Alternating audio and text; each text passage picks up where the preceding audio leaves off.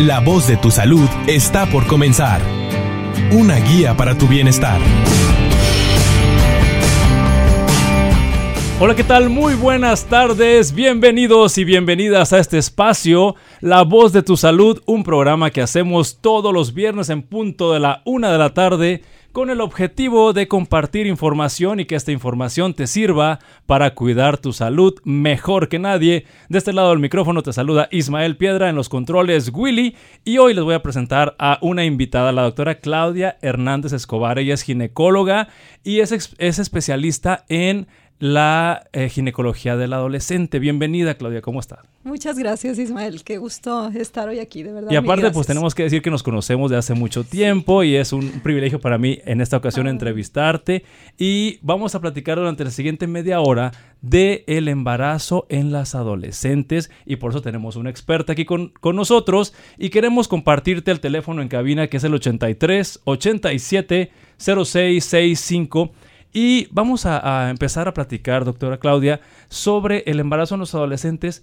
Y esto es algo que, pues, se me ocurre pensar que está incrementándose la, la frecuencia de que las mujeres en la adolescencia se embarazan. ¿Qué opina usted? Pues sí, es todo un tema, Ismael, porque efectivamente conforme han ido pasando los años y las décadas, es eh, un problema altamente frecuente y aún y cuando se han hecho esfuerzos importantes para disminuir su incidencia, no lo hemos logrado. No lo hemos logrado como país y es un tema incluso en muchos países que está ocurriendo hacia la alza en lugar de ir disminuyendo. Sí, en este caso eh, me imagino que se ha estudiado algunos aspectos que pueden, es que no quisiera decir favorecer, pero cuáles son esos entornos donde eh, conviven o viven esas eh, mujeres adolescentes que favorecen el embarazo. Es, muy interesante la pregunta porque es multifactorial.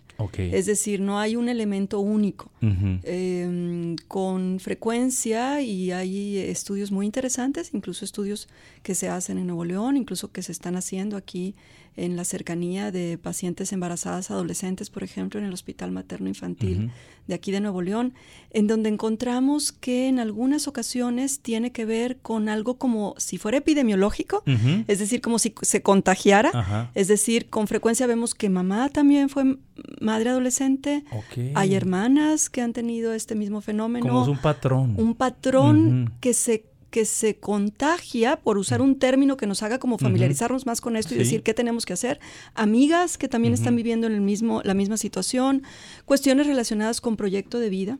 Es decir, encontramos un fenómeno en donde si no estoy estudiando, si no estoy trabajando, si no tengo en claro los objetivos de qué quiero hacer, conforme vaya creciendo, conforme sea más grande, pues como que puede ser no tan algo que no quiera que me pase tener un bebé porque es algo importante a lo que me puedo dedicar y hacer algo más.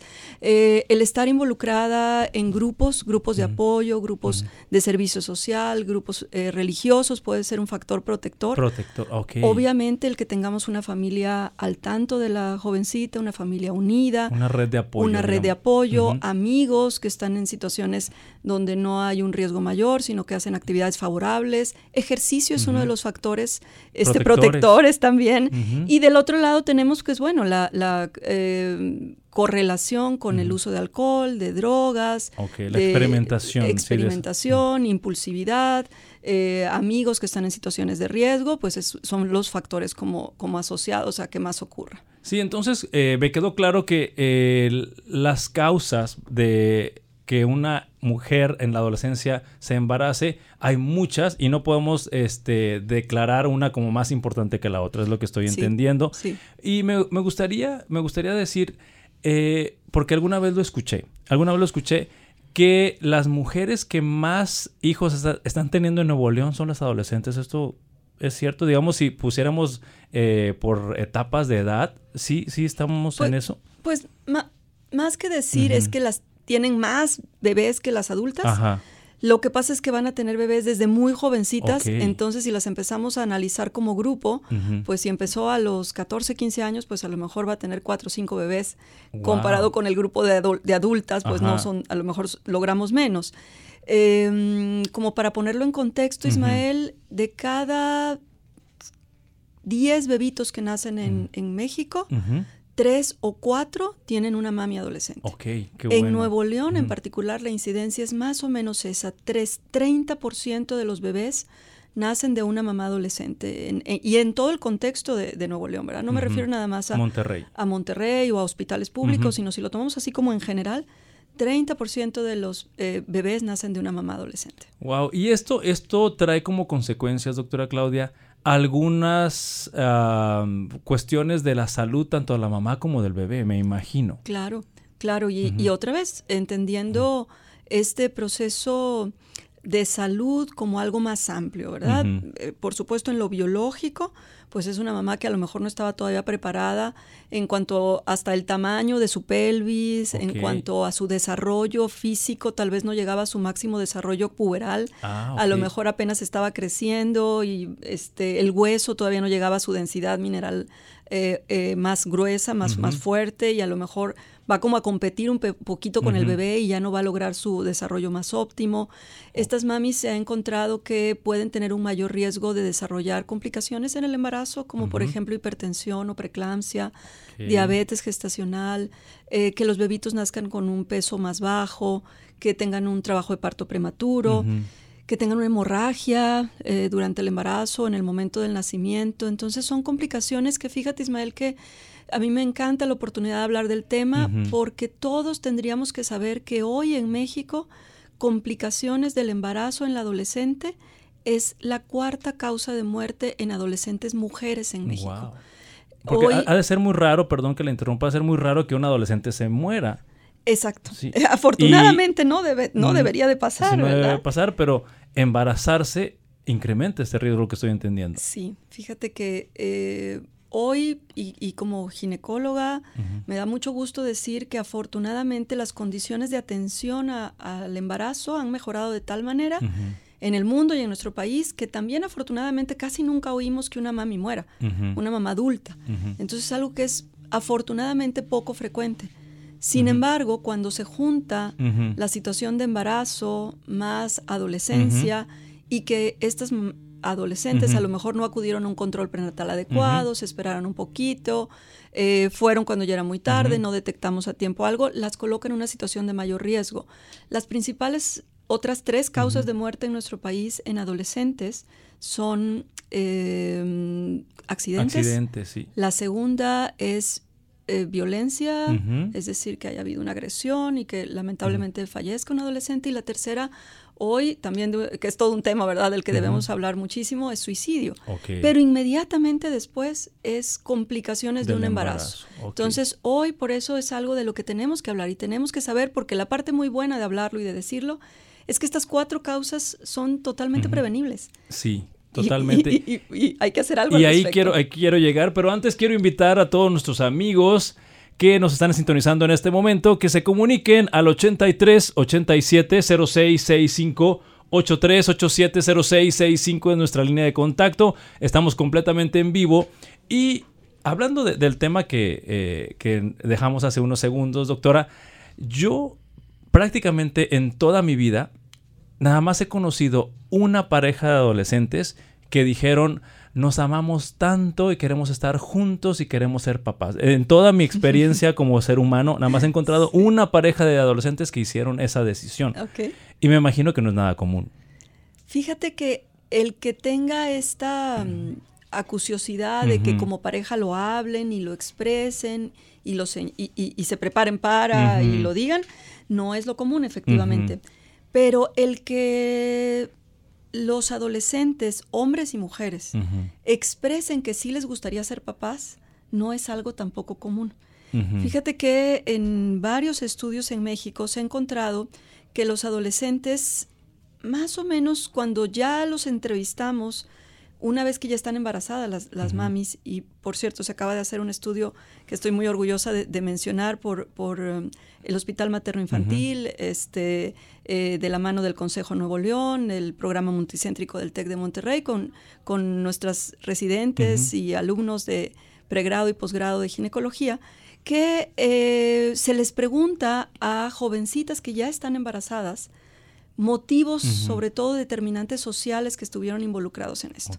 Y entonces dentro de esto se les pregunta mucho lo que me dices, ¿y lo planeaste? ¿Tú querías estar embarazada? Y un 30% dice que mm, no lo planeó. Y sí, de cuando lo vemos así, el asunto es qué pasa con el otro 60%. Entonces, 60, 65% de alguna manera había elementos en donde dicen, sí, yo sí quería. Y esto está muy asociado. había intención. Había una intención, sin embargo, no lo quería ahorita, ahorita, ahorita. Es esta parte como de impulsividad, como de, sin embargo, no use un método anticonceptivo porque no lo tenía planeado tener relaciones en ese momento. Es decir, está en contraste el, bueno, no está tan mal tener un bebé.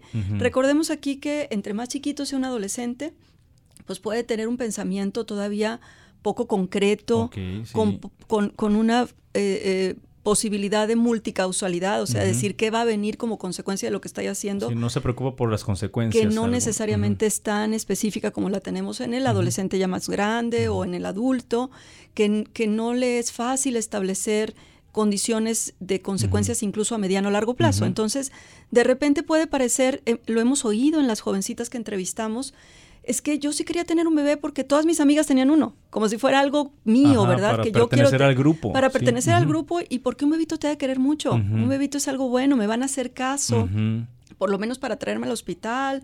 Cuando tenga el bebé, vi que así le fue a mi amiga, que le fue a mi hermana. Entonces, hay elementos así como a veces fantasiosos, donde no acabamos de establecer todas las demás consecuencias que tiene eh, el, ser papá o el ser mamá. Em, aquí vuelvo a insistir en esta parte de que a veces no tengo algo más, incluyendo en lo afectivo. Y un bebito te ha de querer mucho, ¿no? Entonces de repente escuchamos situaciones así como, como complejas en cuanto a que sí había un deseo, aunque no se tenía claridad de lo que esto implicaba. Bien, y usted nos dijo que eh, el embarazo en las adolescentes es prevenible. Entonces, ¿me pudiera compartir algunos dos o tres puntos que podamos hacer como sociedad, eh, o más, eh, como sociedad, para lograr disminuir esta, esta situación del embarazo en las adolescentes y los riesgos, porque es lo que estamos analizando aquí, que pone al adolescente en riesgos. Y además quiero traer a la mesa este punto. Yo alguna vez también leí que una mujer embarazada en la adolescencia, haz de cuenta que hiciera una pausa en su vida durante cuatro años por lo menos. Eso fue una, por ahí leí en alguna revista, que una mujer pausa su vida y sus planes y su futuro cuatro años y después de esos cuatro años, si se puede, pues se retoma el caminito que se había planeado. Pero bueno, eso es algo que le, pongo aquí en la mesa. Qué, interesante, porque creo que tiene que ver con la palabra que a mí me gusta mucho asociar a adolescencia, que es transición. Probablemente porque estamos en un pleno periodo de cambios y de transiciones de toda índole. Eh, físicas, eh, emocionales, psicológicas, sociales. El desarrollo va a completarse, por ejemplo, en lo social. Por eso es el corte que se hace en la Organización Mundial de la Salud para la definición de adolescencia hasta los 21 años, que es cuando puedo tener una independencia social, cuando ya no dependo de mis papás, incluso para lo económico. Y es difícil, ¿verdad? En nuestra sociedad decir que todos estamos preparados a los 21 años para ser completamente independientes. Yo creo que e, es en relación a eso lo que me, comentas. Pero entonces, ¿qué, podríamos hacer como sociedad para prevenir o para ayudar a nuestros adolescentes a tomar mejores decisiones? Es, yo, si me tuviera que dar con un primer mensaje, sería hablar el mismo lenguaje y mandar el mismo mensaje. Es decir, de repente tenemos mensajes contradictorios como sociedad, en donde tal vez mamá, papá, escuela, le decimos al adolescente, espérate, no tengas relaciones. Durante la adolescencia toma esta decisión que tiene consecuencias, que implica, siempre lo decimos, una cuestión de un adulto, porque siempre, siempre tener relaciones sexuales puede tener consecuencias. Sí. Aun cuando te protejas, aun cuando tomes precauciones, pudiera tener consecuencias de toda índole, pero la, pudiera ser mínimamente la posibilidad de un embarazo, la posibilidad de una infección de transmisión sexual. Entonces, a veces nosotros el médico, espero, ¿verdad? Que también le dé esta información al, adolescente, pero en los medios de comunicación tal vez tenemos un mensaje completamente contradictorio. Sí, en donde, las series y, eh, las, canciones y, los youtubers y eh, todo. Es como todo mundo estamos teniendo relaciones, ¿por qué no tienes relaciones? Esto es algo que está bien, ¿qué está pasando que tú no? Entonces es un mensaje contradictorio. A mí me gusta poner como ejemplo que sí se puede hacer algo cuando damos el mismo mensaje en el caso del cigarro Cigarro es uno de los ejemplos en donde cuando todos dimos el mismo mensaje y están los niños en las escuelas que se les explica y el mismo ni chiquito viene con papá y le dice, ¿por qué fumas? Y vas al doctor y te decimos, oye, no está bien, no, no fumes, te puede dar un efecto. Los medios de comunicación se vieron obligados a que en las cajetillas y ya no hay anuncios donde se favorezca fumar. Y como sociedad logramos que se disminuyera la incidencia de tabaco en, México. Y hay evidencia de esto muy clara. Entonces, me parece que es importante como decir, hay que ponernos de acuerdo y dar el mismo mensaje. Mínimamente decir, espérate lo más posible para iniciar tener relaciones sexuales, porque tienen un riesgo. Y que una vez que seas adulto, pues bueno, eso es otra situación, pero el postergarlo hasta que tengas capacidad de afrontar las consecuencias, pues pudiera ser un buen mensaje. Y si tienes relaciones sexuales, pues también decir con qué te puedes cuidar, cuáles son los métodos más adecuados qué podemos lograr como sociedad para favorecer un mejor acceso a una evaluación, a una consejería y a una prescripción de anticonceptivos. Bien, y ahí, ahí es donde yo quisiera llegar porque es una parte, eh, me imagino que dilemática en nuestra sociedad de reconocer que mi hija o mi hijo adolescente es usuario de un método anticonceptivo en forma abierta. ¿Y, y eso cómo lo vive usted como ginecóloga? Con los papás o con la sociedad. Es un muy buen tema, Ismael. Pues bueno, algo importante a decir aquí es que todos los adolescentes deben de saber que el contexto de una consulta médica con su pediatra, que qué mejor oportunidad que con quien te ha visto crecer, te conoce, conoce tu estado de salud, un médico familiar, un médico general, un ginecólogo que le otorgue su primera visita del adolescente, pues sería también muy buena oportunidad tenemos la obligatoriedad, y es algo que siempre hacemos, de tener una confidencialidad. La confidencialidad con el adolescente se debe de mantener en todos los sentidos, siempre y cuando no se ponga en, riesgo su vida o la vida de alguien más. Y con muchísima frecuencia y muy afortunadamente, el uso de anticonceptivos, la consejería eh, de eh, la evaluación y la consejería de las cuestiones de vida sexual o reproductiva no implican un riesgo a su salud. Y por lo tanto podemos dar estas evaluaciones, esta consejería e incluso esta prescripción con toda tranquilidad para el adolescente de que va a tener un contexto de confidencialidad. Sin embargo, y aquí me voy hacia el lado de atender a los papás también, que, claro que el papá tiene y, qué bien que acompaña al adolescente en este camino. Y lo ideal sería que en esta consulta tenemos un ratito para hablar los tres o los cuatro, ¿verdad? Y hablamos un momento de cuáles son los antecedentes, por qué vienen, luego nos quedamos un ratito a solas y hablamos con toda claridad de lo que está pasando, tenemos la confianza del adolescente y al final, de la mano del adolescente al adolescente también le diríamos o le decimos en la consulta, mira, conviene que eventualmente platiques con tus papás de esto. Y siempre les decimos, ¿por qué? Porque tus papás son quienes más te van a apoyar, incluyendo cosas tan concretas como los costos, ¿verdad? Hasta del anticonceptivo que necesitas o de lo que se puede ofrecer de evaluación médica, exámenes de laboratorio, etcétera. E ir abriendo este canal de comunicación con los papás es algo que debemos favorecer. Que los papás se sientan en la confianza también de que lo que haya vamos a ir de la mano para que lo tengan en un canal de comunicación y confianza que por cierto es uno de los elementos que mayor importancia tiene para favorecer la salud de los adolescentes. O sea, si quisiéramos hablar de estos fenómenos protectores para el adolescente, es que tenga mecanismos de confianza en sus papás y en los adultos que le rodean. Entonces, bueno, lo, lo recapitularía en decir, tenemos que tener la oportunidad de tener esta confianza, de hablarlo con el adolescente y de llevarlo de la mano para que lo hable con sus papás en la medida de lo posible y lo más pronto posible. Entonces, déjeme decirlo de esta manera. Eh, me quedó claro que el mensaje desde el punto de vista de salud es decirle al adolescente, por favor, espérate lo más que puedas para iniciar tus relaciones sexuales. Ese sería lo deseable. Pero si el adolescente toma otra decisión, hay alternativas, inclusive métodos anticonceptivos. En este caso, yo también quisiera plantearle esta pregunta. Entonces, es un mito que no se pueden usar pastillas o inyectables en adolescentes y, yo lo digo así porque tradicionalmente hasta en los medios de comunicación se habla solamente del preservativo y, y, bueno, ¿qué opinión tiene usted como experta? ¿Sí se pueden usar? ¿Es un mito? el que no se pueden usar anticonceptivos en, mujeres adolescentes. Sí, fíjate que como toda otra prescripción médica requiere de una evaluación particular del estado de salud de ese adolescente. Pero en general podríamos decir que hoy es mucho más riesgoso que un adolescente se embarace y entre en la categoría de las complicaciones que puede tener por un embarazo, que lo que comúnmente un adolescente sana pudiera tener como consecuencia por el uso de anticonceptivos de mucha mejor eficacia que preservativo o condón.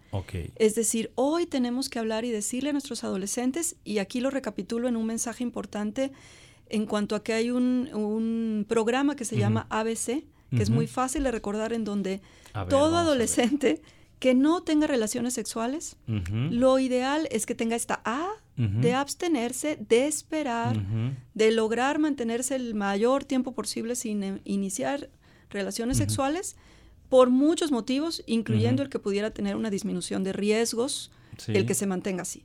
Pero si pasamos a una categoría en donde se están teniendo relaciones sexuales, pues hay que ayudarle a, que tenga la B de Be Faithful, este a veces es en inglés, y este de Be Faithful es que tengas relaciones sexuales lo más seguras posible. Que solo sea con una pareja, que esta pareja no tenga múltiples parejas, que esta pareja sea también fiel, que tengan una vida de pareja lo más sana y segura posible. Y esto va más allá de los riesgos eh, biológicos, Ismael. También tener en cuenta, y siempre lo hablamos así, que no solamente hablamos de esta parte genital, ¿verdad? Sino ¿Qué, pasa con tener una, vinculación emocional? Es una vinculación emocional, afectiva, un compartir tus ideales, tus sueños a futuro, un caminar juntos, ¿verdad? El, condón a lo mejor no protege tu corazón tampoco, ¿verdad? entonces, como entenderlo en un sentido más amplio, pero si finalmente estás teniendo relaciones sexuales, que sean lo más sanas posibles y seguras, posibles. Y yo le llamo ahí, doctora, el contrato de exclusividad. Ah, sí. Sí, porque tiene que ver, usted lo mencionó, de que sea con una sola persona, bajo esa exclusividad eh, explícita, voy claro, a decirlo. Claro, Ismael, y, que sea en este contexto mucho más amplio de lo que es una relación de pareja, ¿verdad? Más allá de solamente una relación sexual. Y la C de este programa es que toda persona y todo adolescente que tenga relaciones sexuales debe de usar mínimamente condón, condón para que tenga una protección que de preferencia debería de ir acompañada de otro método anticonceptivo que sea de una mayor eficacia. Porque preservativo tiene una eficacia de aproximadamente un 85-90%. Esto puesto en términos concretos es algo que se llama índice de Pearl, en el cual de cada 100 parejas que tienen relaciones sexuales que usan preservativo y lo usan bien, al final de un año, de cada 100 se van a embarazar más o menos unos 10 o 15 lo cual a veces no se sabe. Y tenemos a veces parejas en el consultorio que nos dicen, ese bebito ni es mío, ¿verdad? Yo no sé por qué esta este jovencita está embarazada, algo, nos algo pasó aquí. Llega a veces el adolescente muy indignado, porque yo siempre me cuidé. O llegan las, las parejas muy, muy confiadas de, yo sí me cuido, me cuido muy bien, me cuido siempre con condón. Es muy bueno que se use condón, porque si alguien no usa condón, su riesgo de embarazo a lo largo de un año que se mantengan sin tener una protección mínimamente de condón, el riesgo de embarazo es de 90%. Ok. Y fíjate que algo que también casi no se habla es que a veces dicen, ay, pero apenas estoy empezando a tener relaciones. Por lo tanto, y más entre más chiquitos sean, hay una cuestión como egocéntrica, como fantasiosa. a mí no me va a pasar. A mí no me va a pasar. En el primer mes de tener relaciones sexuales, si no se tiene una protección mínima, de, al menos condón, el 22% se va a embarazar. Para los seis meses se embaraza al menos el 50%. Y para el final del año pudiéramos tener incidencias de embarazo del 90%. ¿Por qué? Porque son parejas sanas.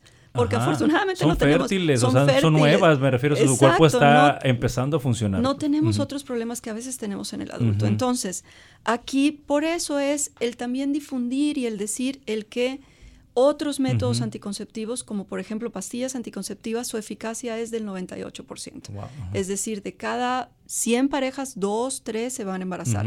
Y todavía hoy hay métodos más eficaces, como pudiera ser un implante, un dispositivo intrauterino con progesterona, que son todavía más efectivos y que de cada mil parejas que lo usan, una o dos se van a embarazar, lo cual es altísima la protección.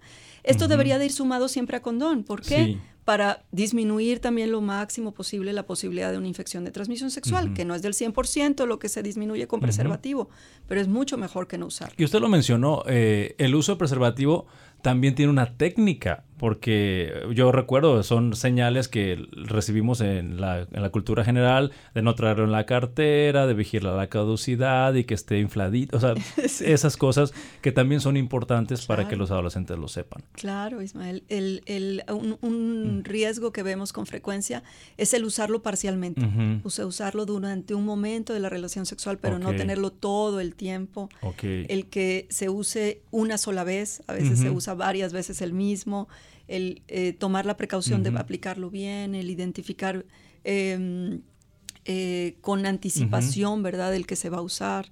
Son otras, otras consideraciones. Y se me ocurre preguntarle esto que no estaba planeado en la entrevista, pero ¿qué, qué opinión tiene del condón femenino? Porque hemos hablado de preservativo, eh, enfatizando mucho al hombre, pero condón femenino. Fíjate que em, se habla mucho de él, llama la atención que los adolescentes mencionan, que lo conocen, que lo usan.